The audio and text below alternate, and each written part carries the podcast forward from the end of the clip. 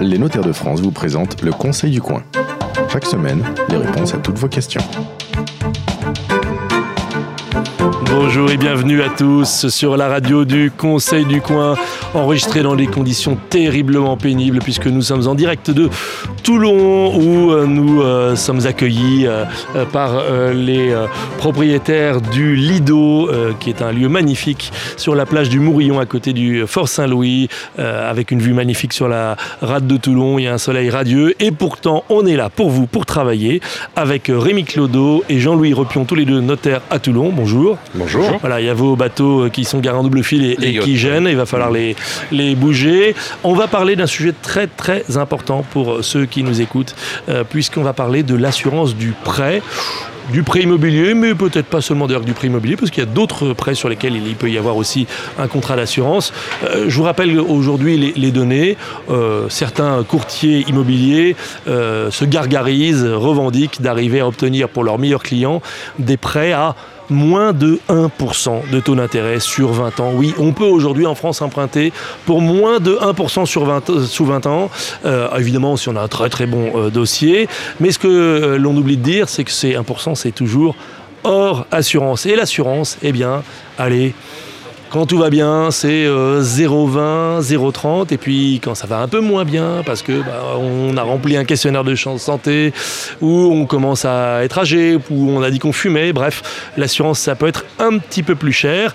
Et pourtant, et pourtant, cette assurance qui va nous coûter des sous en plus, eh bien, ces sous sont là pour rendre un service. Ce n'est pas qu'une protection euh, que la banque euh, exige pour se prémunir d'un défaut de paiement, mais c'est aussi une protection pour vous. Cette assurance, c'est un produit patrimonial euh, qui protégera la famille en cas de décès ou en cas de, problème de santé et ça va protéger les souscripteurs du prêt et c'est ça dont on va vous parler aujourd'hui. J'ai tout dit, euh, on peut aller se baigner, euh, Rémi et, et Jean-Louis, euh, Rémi Clodo et Jean-Louis Repion. Je sais à quelle température est l'eau, mais on Voilà. peut y aller. Ouais. Non, mais vous laisse devant. Si je vous interpelle ainsi, c'est parce que la plupart des gens pensent que cette assurance est une contrainte et ils oublient que en fait c'est une assurance. Oui, bien sûr. Alors, ce qu'il faut dire déjà, c'est que l'assurance, dans son principe, aucun texte ne la rend obligatoire. Ah. C'est-à-dire que vous pouvez très bien emprunter, mais c'est la banque qui demande qu'il y ait une assurance. Oui, parce que pas- la banque elle n'a pas envie de se retrouver parce avec un crédit par voilà. remboursé. Donc, Voilà. Mais il n'y a aucun texte qui rend cette assurance obligatoire. Vous ne trouverez pas de crédit sans avoir adossé à un crédit euh, qui soit immobilier ou tout autre, une assurance à côté. Alors, Sauf le les cas- crédits de consommation, ils Oui. peuvent, la- l'assurance est facultative. ou bien un crédit qui serait garanti par un placement, Oui. parce que effectivement la banque bénéficie du placement avec une délégation, un nantissement sur un produit particulier. Non, mais le crédit consommation différent. sur une courte durée, effectivement, l'assurance d'accord. est facultative parce que le Absolument. risque que vous ayez un pépin dans les euh, deux années est faible. est faible.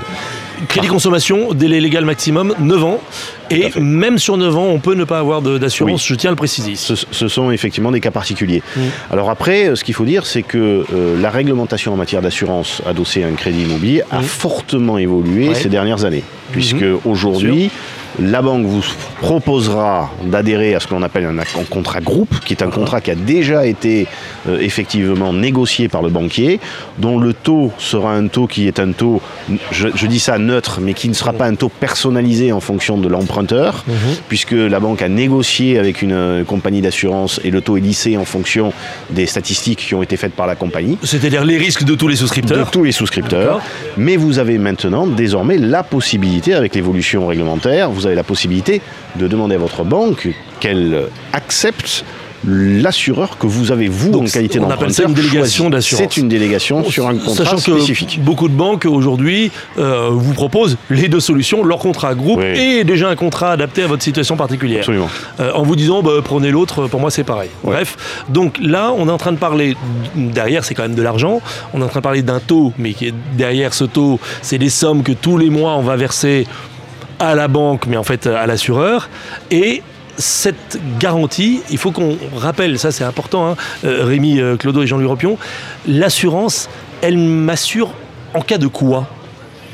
Ah, elle peut vous Elle assurer euh, en toute matière, euh, suivant le, le contrat, mais essentiellement, c'est Les garanties que- qu'exigent les banques, c'est quoi? Essentiellement c'est le décès et l'invalidité, effectivement. Donc euh, toutes les causes qui rendent euh, le remboursement du prêt un petit peu utopique, euh, évidemment. Sachant que les banques demandent toujours à ce que la garantie soit au moins souscrite à 100%. C'est-à-dire que le cumul Oui. des deux emprunteurs, parce que souvent il y a deux emprunteurs, Bah, ça doit faire 100%. Effectivement, la banque demande, euh, c'est pour elle une garantie euh, de ne pas se retrouver avec des héritiers ou é- éventuellement une renonciation. Mais il faut voir aussi l'aspect prévoyance de l'assurance. hein. Oui, oui, C'est-à-dire que sûr. tout n'est pas négatif. Ça permet euh, aux héritiers en cas de décès euh, De ne pas avoir à payer le- crédit, ouais. Absolument. Bon, je- on précise ce point sur ces, ces, euh, 100%. Mm. Euh, on peut souscrire 50-50 et la banque va accepter. Oui, euh, il faut. 50, ça veut dire qu'on est garanti à hauteur de 50%. du Absolument. Et là, c'est à l'emprunteur d'avoir une analyse euh, vigilante de la situation, parce qu'en fonction des revenus, je parle d'un couple, par exemple, des revenus des co-emprunteurs du couple, euh, il y aura un intérêt à faire porter la ga- la- l'assurance majorée sur l'un ou l'autre des deux emprunteurs, en fonction effectivement des revenus, de manière à ce que s'il y avait décès, le co-emprunteur ne se retrouve pas démuni euh, et qu'on ait effectivement une assurance qui soit souscrite en fonction des revenus de l'un et de l'autre. Alors on va être très concret. Euh, monsieur et madame travaillent tous les deux, monsieur gagne 3000, madame gagne 2000. On va voir le banquier, il dit bon ben je vous propose de souscrire à hauteur de 75-25. Monsieur décède brutalement et il était garanti à hauteur de 75 puisqu'il gagnait 3000 euros et Oui. madame gagnait 2000. Les échéances seront effectivement assurées par le par l'assureur, seront couvertes à hauteur de 75% du montant effectivement. Donc s'ils avaient euh, l'assurance. 1500 euros de crédit à rembourser, eh bien on est sur 250 plus 125. Madame n'aura plus qu'à payer 375 euros Exactement. pour honorer le crédit immobilier. Exactement. Et en face, ce n'est plus son mari qui est malheureusement décédé, c'est l'assurance qui euh, prend cette part en charge. Oui, absolument. On peut souscrire plus. On peut souscrire au-dessus de 100%, on peut se garantir à 100%. Jusqu'à 200%. Ah oui, 200%. Donc on peut Oui. garantir chacun limite. 100%. Oui, absolument. D'accord Ben, Si les deux meurent, les deux assurances se déclenchent et on, elles Ah payent bah, deux ça fois. fait un peu double emploi. Oui, c'est un double la- emploi. L'assurance ne va pas Ouais. rembourser deux fois. Oui, sauf que là, on, on garantit de risque, c'est madame disparaît, c'est entièrement payé. Payé. Monsieur, disparaît, c'est entièrement payé. Les Mais l'assurance ne va pas payer deux fois le capital. hein. Ouais, Euh, pas. Mais donc, c'est-à-dire que c'est double cotisation, double peine. Absolument. Euh, C'est un calcul, c'est un ouais. calcul à faire. Ça, ça- ça dépend des, des situations. C'est très part- là, il faut euh, à chaque à chaque euh, à chaque dossier la réponse. Mm. C'est-à-dire qu'on peut pas avoir une réponse qui est une réponse généraliste. Sur un contrat groupe, ça s'entend parce que ça a été ca- calculé en fonction effectivement de la prise de risque sur un panel d'emprunteurs qui est celui de la banque. Mais tout l'intérêt effectivement de cette réglementation, c'est qu'on va pouvoir trouver une assurance qui va pouvoir effectivement être calculée, être choisie en fonction du cas particulier de l'emprunteur. Bon, là, on a parlé du décès. C'est le risque le pire, celui qui Oui. survient le moins. Oui. Il est inéluctable, mais le risque qu'il survienne pendant la durée de souscription du, du crédit est faible. C'est d'ailleurs pour ça que l'assurance euh, vous prend en garantie. Parce que c'est en général un risque quand même accidentel, euh, c'était pas prévisible à l'avance. Il y a un autre risque qui est aussi garanti, c'est l'invalidité l'incapacité à travailler. Et là, euh, il est où le curseur En gros, à quel moment on dit euh, je peux plus honorer mes engagements? Qu'est-ce qui va décider de ce. de Le curseur, il est en fonction du, du contrat d'assurance, Ouais. évidemment. hein. Sauf que les banques, elles demandent une couverture euh, de mémoire à 60%, quoi. C'est un truc comme ça. Évidemment, vous pouvez même avoir euh, l'assurance chômage. Hein. Ouais. Euh, y a pas Oui, ça, c'est une option dont je voulais vous parler après, mais- Voilà, pardon. Là, je, allez, j'ai un gros gros pépin de santé et euh, c'est clair, je suis en arrêt euh, maladie, en congé pathologique. J'ai une, je, je suis en longue maladie, en arrêt longue maladie. Je suis pris en charge à 100%. Je dis à l'assureur, eh, je peux pas. Alors, Il discute ou pas? Alors le contrat et le contrat très souvent, très Ouais. souvent prévoit une période qui est une période de franchise. C'est-à-dire qu'il va y avoir une période de franchise entre généralement entre 6 mois et 9 mois Ah, quand même. dans le contrat qui va justement permettre à l'assureur de vérifier l'état d'invalidité, savoir Mmh. si c'est une invalidité permanente, si elle n'est pas permanente, si Vous parlez l'invalidité d'invalidité ou ou d'incapacité à travailler. d'incapacité à Euh, travailler. Et ce qui va permettre effectivement de savoir si on déclenche un remboursement automatique directement du capital parce que l'invalidité ou l'incapacité est totale Et- et, et totale. permanente, ou si c'est juste une couverture, Une le temps, substitution, d'accord. exactement, le temps effectivement de la durée de l'incapacité. D'accord, Auquel donc- cas, ce sont les échéances qui Ah sont oui. prises en charge. Ah, les deux cas sont prévus. L'assurance, elle peut soit en payer un petit bout, Bien soit euh, payer le capital. Oui. D'accord. Donc, euh, quand on est là à essayer de faire euh, à tordre le bras de l'assurance pour qu'elle euh, prenne l'intégralité en charge, c'est qu'effectivement, on sait que ça va durer, quoi. Absolument. Hmm. D'accord. Vous vouliez parler de ces assurances optionnelles que d'ailleurs les banquiers ne recommandent pas forcément, mais donc il y a des cases à cocher, ça coûte plus cher. Chômage, perte de revenus quand on est indépendant. Qu'est-ce que vous diriez de ça? C'est bon ou pas bon? Ah ben, c'est chacun qui voit un petit peu euh, l'intérêt qu'il a à prendre ces garanties-là. En général, quand on fait, emprunte, ouais. on essaye de minorer le plus possible les échéances, effectivement, Mhm. sans regarder le futur.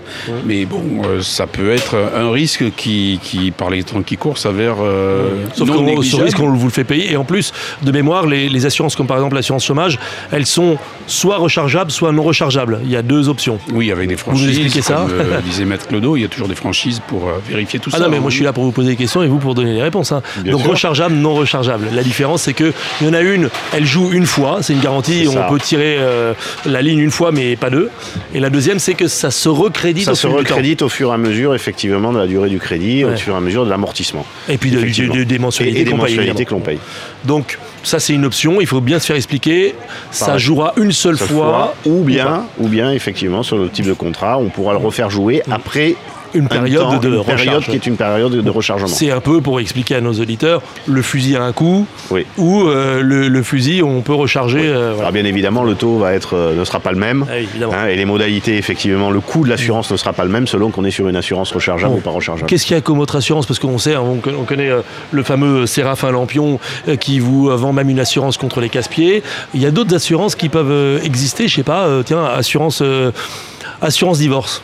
En Ouais. cas de divorce, poum, les assurances qui payent. Tout est assurable à condition que la banque le- Ouais. le- l'admette. Non, mais il y a d'autres Euh, assurances qu'on pourrait trouver comme, comme, euh, comme, garantie. Il faut que ce soit un événement extérieur non maîtrisable, etc. hein, L'assurance, est-ce de- qu'il peut y avoir l'assurance contre la, la mobilité géographique ou euh, la mutation? Allez, je suis muté, ting, l'assurance euh, va faire quelque chose On pourrait imaginer ça Tout peut être assuré, Ouais. comme le disait mon confrère, tout peut être assuré dès lors que l'événement qui est assuré ne dépend pas du souscripteur. Eh oui. Bon alors, j'ai une question pour vous. Vous allez voir. Question à Internet. Mon mari est décédé voici quelques mois d'un cancer fulgurant. Ben, on est bien désolé, madame. Nous avions acheté une maison près de Lyon euh, il y a deux ans, mais l'assurance ne veut pas payer car elle prétend que mon mari était sûrement déjà malade en souscrivant l'assurance et qu'il aurait menti dans ses déclarations. De quel recours je pose, je dispose? Eh bien, madame, qu'est-ce qu'on peut lui répondre toute la question. Effectivement, lorsque vous souscrivez au contrat d'assurance, Mmh. on établit une déclaration Voilà, alors qui va de, la, remplit déclara- un, de la simple déclaration sur l'honneur jusqu'à la vérification, effectivement, selon l'assure- l'assureur et selon l'assuré, Mmh. la, la vérification de l'état de la santé. Si vous Si- n'avez pas déclaré Ouais. Quelque chose. une maladie qui est une maladie euh, installée au Hmm. moment effectivement de la souscription, effectivement c'est un cas fraude. de non prise en charge Ouais. euh, Oui. par l'assureur. Sauf que c'est à l'assureur de prouver que on c'est avait. à lui, Ouais. évidemment. Il doit aller chercher, sauf Oui. qu'il y a le secret médical qui joue, donc euh, il faut qu'il arrive à prouver qu'on Mais était c'est déjà un- malade. ce sont des situations ça rencontre arrive, hein. nous euh, très régulièrement dans le cadre de la, ré- euh, des successions. Ah oui. On a toujours un temps de latence euh, entre le moment où on saisit la banque euh, du décès Ah oui, parce Et- que c'est vous qui déclenchez et- le, et le- oui, le- et le oui. remboursement du prêt par l'assurance. Et oui, et il se passe plusieurs mois Ah avant d'arriver à faire prendre en charge, enfin en tout cas d'avoir la décision définitive de l'assureur sur la prise en charge du prêt. Et qu'est-ce qui se passe avec les mensualités pendant ce temps-là? Alors elles partent, mais rétroactivement, rétroactivement elles sont couvertes. Alors, Non, mais elles partent, c'est-à-dire qu'elles sont gelées. Enfin, comme le, le- celui qui a emprunté, il est plus Ah là, non, on peut non, plus lui réclamer le les prêt, sous. Le prêt est prélevé et ce sont Ah des oui. prélèvements automatiques. Donc le prêt est prélevé euh, le Mais si je coupe le prélèvement, moi, je Oui, suis mais si- madame. Enfin, madame, elle a peut-être coupé le prélèvement. Elle a plus les sous pour payer, je sais pas. Normalement, elle ne peut pas couper le prélèvement. Le prélèvement, Ah oui. le prélèvement continue, d'autant plus qu'elle risque d'être un co-emprunteur, j'imagine, Ouais, sur, sûr, le, ouais. sur le dossier. Mm. La seule chose, c'est que lorsque la, la- la banque et l'assureur auront décidé que auront accepté la couverture, elle sera remboursée des... s'il n'y a, pas de pé- s'il n'y a pas de période de franchise. Ouais. Elle sera effectivement... ça, bon, en tout cas, ce que vous nous dites, c'est que vous, notaire, vous dites à la- à l'assurance, euh, votre assuré est décédé, vous ne recevez pas un chèque euh, ou un virement dans, la semaine qui, Ah euh, qui arrive, et pendant ça, là, ça continue à tourner. Absolument. Ah, ça, c'est. euh, S'il y a du patrimoine, des liquidités, c'est vous qui allez payer euh, le, le crédit, le cas échéant. En- général, l'argent est sur le compte. Ouais. Donc, euh, ce sont des débits. Oui, mais s'il n'y avait plus de font- revenus, si c'était euh, Ah, si c'était le cas, si c'était le cas, effectivement, on serait obligé d'analyser la situation euh, personnelle de la, Il y a suc- plus le salaire, hein, et, et la succession, Ouais. et il faudrait couvrir les échéances par d'autres moyens, soit par la vente de biens euh, immobiliers Ah ou oui, autre. donc vous pouvez devoir déclencher la vente de quelque chose parce qu'il y a X mois devant vous de. de- Oui. Ça, peut, ça pourrait arriver. Parce que en général, en général, en général, les choses sont faites dans les six mois du décès. Ouais. On arrive à avoir avoir une réponse, mais, les sous, ouais. mais elle n'est pas immédiate. Ouais, ouais. Euh, D'accord. Si on ne paye plus ses mensualités, on est déchu du prêt, Mhm. euh, l'assurance euh, tombe aussi en carafe parce qu'on n'a pas payé. Non, il n'y a pas un risque que. Ah oui, en plus, on paye plus les mensualités de l'assurance à ce moment-là. Il y a une déchéance du terme. Il y a une déchéance du terme. Effectivement. Vous conseilleriez à quelqu'un qui serait pris à court en, en trésor de continuer à payer l'assurance s'il ne peut pas payer le, le- le prêt Oui, il faut couvrir. Il faut couvrir avec Il faut payer toujours l'assurance, en gros. Oui, À partir du moment où le décès est intervenu, il n'y a plus de raison de payer l'assurance euh, pour la personne qui est décédée, de toute façon. hein. Ah bah alors Alors, il Non, faut, mais il on faut- est sur de la technicité, Il là, faut ouais. voir la différence entre seul emprunteur ou co-emprunteur. Ouais, d'accord. Si la personne était la- le seul emprunteur, effectivement, il n'y a aucun, aucune raison de continuer à payer l'assurance, puisque Oui. de toute façon, l'événement est, est arrivé. Euh, qui va penser à l'arrêter? C'est vous qui devez penser à l'arrêter, c'est euh, madame, euh, le conjoint survivant. L'assurance, quand vous lui envoyez le. Vous envoyez à l'assurance le- la- l'acte de décès. Ah, le, euh, le problème, le problème, truc tout seul non, ou, le problème, c'est que les, le collecteur, c'est le banquier, et qu'il n'y a pas de différenciation entre Ah oui. l'échéance en intérêt, en capital et en taux d'assurance. D'accord. Donc malheureusement, effectivement, on n'a aucune visibilité sur la différenciation entre la, couverture de, Du du, crédit. coût de l'assurance Ouais. et la couverture effectivement du crédit. Tiens, je crois que c'était deux lignes distinctes. Non, que- c'est tout, tout- tout- tout part sur la même ligne. D'accord. Donc, euh, alors qu'on on vient de prendre le, le- le coup euh, sur la tête d'un décès, qu'on est un peu dans le brouillard, On est dans des situations pénibles. euh, on n'est pas du tout vigilant à ça et pourtant. Exactement. Par contre, par contre, Défaut de conseil, si- non? Le banquier qui enlèverait pas de lui-même le- le- la- l'assurance défaut de J'irai pas jusque-là parce que je n'ai pas, la- j'ai pas la possibilité aujourd'hui de l'analyser. Mais Ouais. par contre, ce qu'il faut bien préciser, c'est que Madame, si hein, on est vous sur des écrit. co-emprunteurs, Ouais. il faut surtout continuer à payer l'assurance parce que on a une couverture d'assurance sur le co-emprunteur qui sûr. est souvent le conjoint survivant, le partenaire survivant. Donc il faut arriver, voilà, d'accord. Bon. Soyez vigilants, voilà, madame, merci de nous avoir écrit. euh, et vous entendez, euh, bah, demandez quelqu'un de votre famille ou à votre notaire de, vous, de, de se pencher sur le, le- le sujet. Alors, autre question, j'ai un crédit immobilier depuis 5 ans. J'en ai encore pour 15 ans à tirer. On me dit que je peux changer de contrat d'assurance et payer moins cher pour la même garantie. Est-ce exact et comment faire? Réponse loi Hamon. Non, c'est la- celle de la Hamon, c'est ça. Ah, c'est la loi Hamon qui a Voilà. été le déclencheur, effectivement, de. Euh, si vous voulez, la- la- la- la- l'assurance est entrée dans la concurrence, en, Ouais. en quelque sorte. Euh, vous nous expliquez donc cette loi Hamon, alors comment ça marche? Ah, Comment ça, se mar- comment ça marche? C'est que jusque-là, le, le- le banquier euh, imposait en quelque Mhm. sorte euh, son propre euh, assureur. Et donc. euh, Non mais ça fait longtemps qu'on peut avoir de la délégation d'assurance. Mais là la nouveauté, c'est que depuis le 1er janvier, on peut changer une assurance qui est déjà Mmh. euh, en, route sur un crédit immobilier. Donc c'est une forme de sans rétroactivité. Voilà. Oui. Donc là vous avez, je reprends le cas, j'ai un crédit immobilier depuis 5 ans. Donc là la loi Hamon ne s'appliquait pas puisque Mmh. évidemment c'est 2015. J'ai un crédit immobilier depuis 5 ans. À l'époque bah, c'est l'assurance de la banque ou même une délégation qui l'a pris. Aujourd'hui euh, il y a une concurrence féroce là-dessus. J'ai encore 15 ans de crédit, ça vaut le coup de changer euh, l'assurance. Hop, je peux faire jouer le truc. Vous pouvez changer d'assurance euh, à compter de la deuxième année. Ah, deuxième Alors, année. vous pouvez changer. On a deux volets. Vous Ouais. pouvez changer à tout moment pendant la première année. Oui, Ça, c'était le premier volet de modificatif sur le plan de la réglementation. Et puis est arrivée la loi Hamon qui a précisé qu'à compter de la deuxième année, vous pouvez changer d'assurance à la date anniversaire Ah, du c'est pas contrat. n'importe quand, À la date anniversaire du contrat, avec un préavis de trois mois. Voilà. d'accord. Et, Donc, et euh, ceci pendant toute la durée du crédit.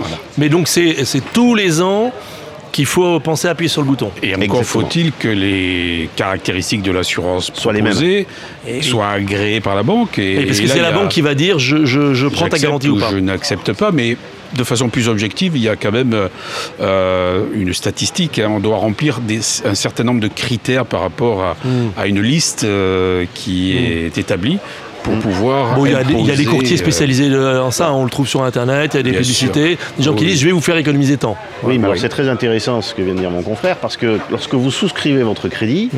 vous devez aujourd'hui faire très attention que les modalités qui sont émises par la banque, puisque c'est la banque qui dit moi je vais vous prêter l'argent à condition que vous puissiez avoir un contrat qui réponde à telle caractéristique.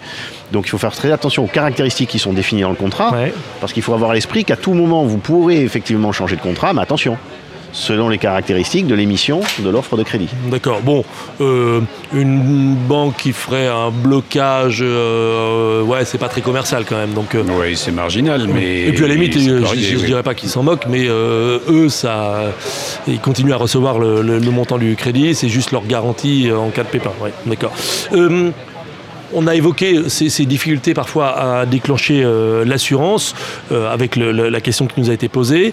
Il y a d'autres moments où, l'assurance peut se faire un petit peu euh, euh, tirer l'oreille, tirer le bras, où elle est difficile à, à- à enclencher. C'est essentiellement en fonction de l'état de santé de l'assuré. hein. Donc, euh, le principe de l'assurance, c'est l'aléa, hein, Mmh. par définition. Et donc, euh, si l'aléa est plus ou moins. euh, Expertise, contre-expertise, voilà, discussion, machin, etc. On est en Europe, on peut souscrire une assurance en dehors de la France. On peut chercher un assureur ailleurs. Et là, c'est pas aussi un, un biais de risque pour la banque ou pour vous de prise en garantie Ben, c'est la question de la délégation d'assurance à ce moment-là, Ouais, effectivement. sûr. Et donc, euh, la banque est, est libre de d'accepter ou de refuser. Non, mais parce qu'on a compris ce que vous avez expliqué tout à l'heure. C'est super, vous avez trouvé une super assurance, super pas chère, et la banque l'a accepté. Et euh, survient l'événement déclencheur de l'assurance. Et puis là, ben en fait, l'assurance, euh, le courtier qui vous l'a vendu, il a fait faillite.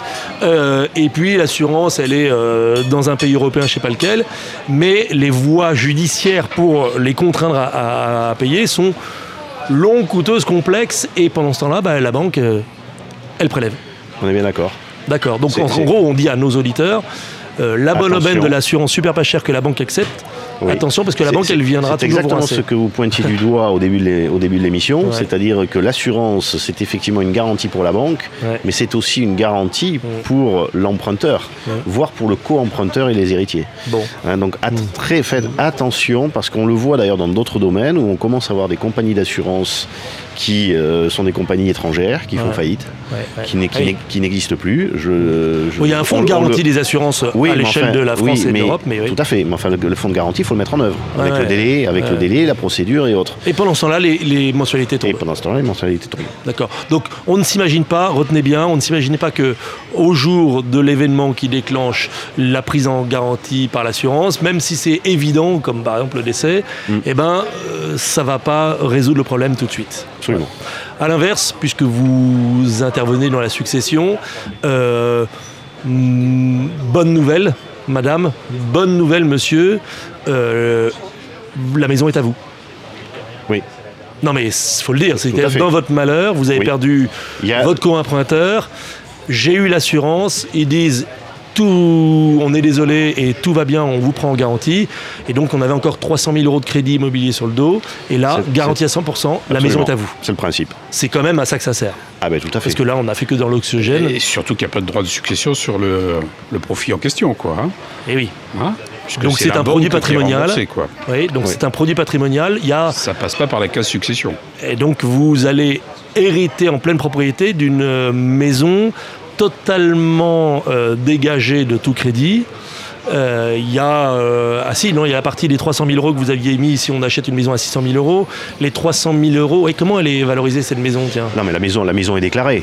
oui la maison est déclarée. C'est La le seule profit chose, c'est qui n'est pas c'est- déclaré. c'est le, le profit d'assurance n'est pas euh, Mm. n'est pas déclaré. La Ah, maison allez- est déclarée, mais par contre il n'y a plus bien évidemment il n'y aura pas de passif dans la succession, Non, mais, il n'y aura euh, pas de passif dans la la- déclaration de succession. La maison, je prends le cas d'une maison à 600 000 euros, il y a Mhm. 300 000 euros de crédit, 300 000 euros d'apport. Oui. Vous, Peu importe le financement, c'est la valeur de la maison qui rentre dans la succession. oui, mais la valeur de la maison, elle, elle Ça fait 600 000. intègre. Et le crédit, il est euh, pas il une est dette à l'instant T. Bien sûr. Au moment où vous déclarez la succession, le crédit n'est pas une dette encore? Ah non. S'il est couvert par la par l'assurance, c'est Oui. toute la problématique Évidemment. justement de la couverture. Ouais. C'est que si effectivement le Ah, crédit gagné sur tous les plans. On rappelle à nos auditeurs que euh, vous êtes tenu de déclarer la succession dans les six mois qui suivent dans le les décès. six mois du décès.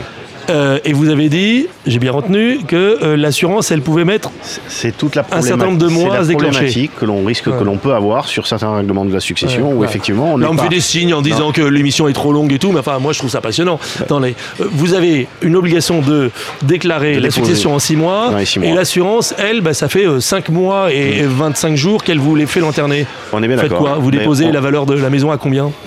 Alors on dépose, on prend pas de risque. C'est-à-dire qu'effectivement, à ce moment-là, on va effectivement déposer, si on le peut, Ouais, et si qu'on on peut a la possibilité, et si on a la possibilité de le faire, on, dépose la déclaration, ou alors on dépose un acompte. C'est-à-dire qu'on Mmh. dépose un acompte qui, Ah, mais ma maison, à l'instant T, la- l'assurance n'a pas encore dit qu'elle prenait en garantie. Est-ce que ma maison, elle vaut pas euh, la somme Non, moins la maison, non, la maison, elle vaut ce qu'elle vaut. dette La maison, elle vaut ce qu'elle vaut. Elle, Ouais. vaut, elle, vaut les qui- 600 000. Ou- C'est- Est-ce qu'on va j'ai toujours avoir 300 de 000 la- euros de crédit que vous mettez Est-ce dans qu'on la va avoir succession du passif à passer ou est-ce qu'on n'aura pas de passif à passer Ouais. Et donc vous le mettez ou pas ce passif? Alors, Comme l'assurance n'a pas encore bougé? on peut le mettre, Hein mais attention, il faut avertir le, cli- alerter le client en lui disant si entre-temps L'assurance paye. l'assurance paye, il faudra faire une déclaration rectificative dans laquelle on jouera la bonne foi parce qu'on dira que on n'avait pas la réponse de l'assurance. Ouais. Mais attention, il faudra déposer la déclaration rectificative pour effectivement payer le complément de droit donc euh, du fait hmm, l'absence de passif. C'est quoi le délai de la déclaration rectificative? À la déclaration rectificative, c'est le délai fiscal des 3 ans euh, sur Ouais. la déclaration de succession. Donc si l'assurance met 3 ans et demi Alors à, ça, à bouger, C'est très rare. bon, donc mm, voilà, Mais il pas peut y avoir des cas sur- Il peut y avoir des cas où on part en procédure effectivement avec l'assurance pour, euh, pour la couverture. Et donc, non mais la bonne nouvelle, c'est qu'en gros, on ne va pas payer les droits de succession euh, indus.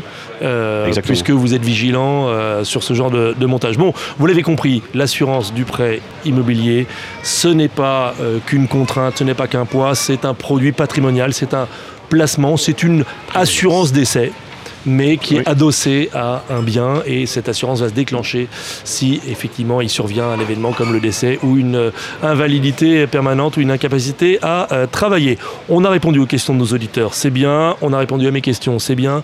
Je vous ai euh, euh, titillé sur un, un cas d'école très très précis, mais effectivement c'est aussi intéressant de montrer qu'il y a des finesses dans, dans- dans tout cela. Vous l'avez compris, allez voir votre notaire. Si vous avez un souci de prêt immobilier à souscrire et d'assurance à prendre à côté, faites-vous conseiller par votre notaire. Il a sûrement des, très très bons conseils. Et on précise, vous n'avez pas le droit de vendre d'assurance. hein. Ah non, Voilà, donc euh, c'est pas le notaire pas qui va vous trouver une assurance et pas de prêt pas non plus. plus. oui. Mais en revanche, vous pouvez être de bons conseils pour le prix immobilier. Rémi Clodo et Jean-Louis Ropion sont tous les deux notaires à Toulon. Ils vont repartir euh, dans la rade la euh, de Toulon à la nage, voilà, effectivement, avec votre pédalo. Euh, on salue euh, François Hollande en passant. Et je vous rappelle que le Conseil du Coin, c'est évidemment toutes les semaines sur Facebook. C'est toutes les semaines également sur la page conseilducoin.fr. Et tous les premiers samedis du mois, eh bien, le Conseil du Coin, c'est dans un café, dans un restaurant près de chez vous un notaire qui vient gracieusement donner des conseils, qui va vous écouter, qui va vous aiguiller, qui va vous dire ce qu'il faut faire ou ne pas faire, ce, sur quoi il faut être vigilant ou pas. Et vous pouvez aussi nous poser des questions par mail. Euh, conseil du coin notaire.fr. À la semaine prochaine. C'était le Conseil du coin avec les notaires de France. Pour poser vos questions, rendez-vous sur la page Facebook du Conseil du coin.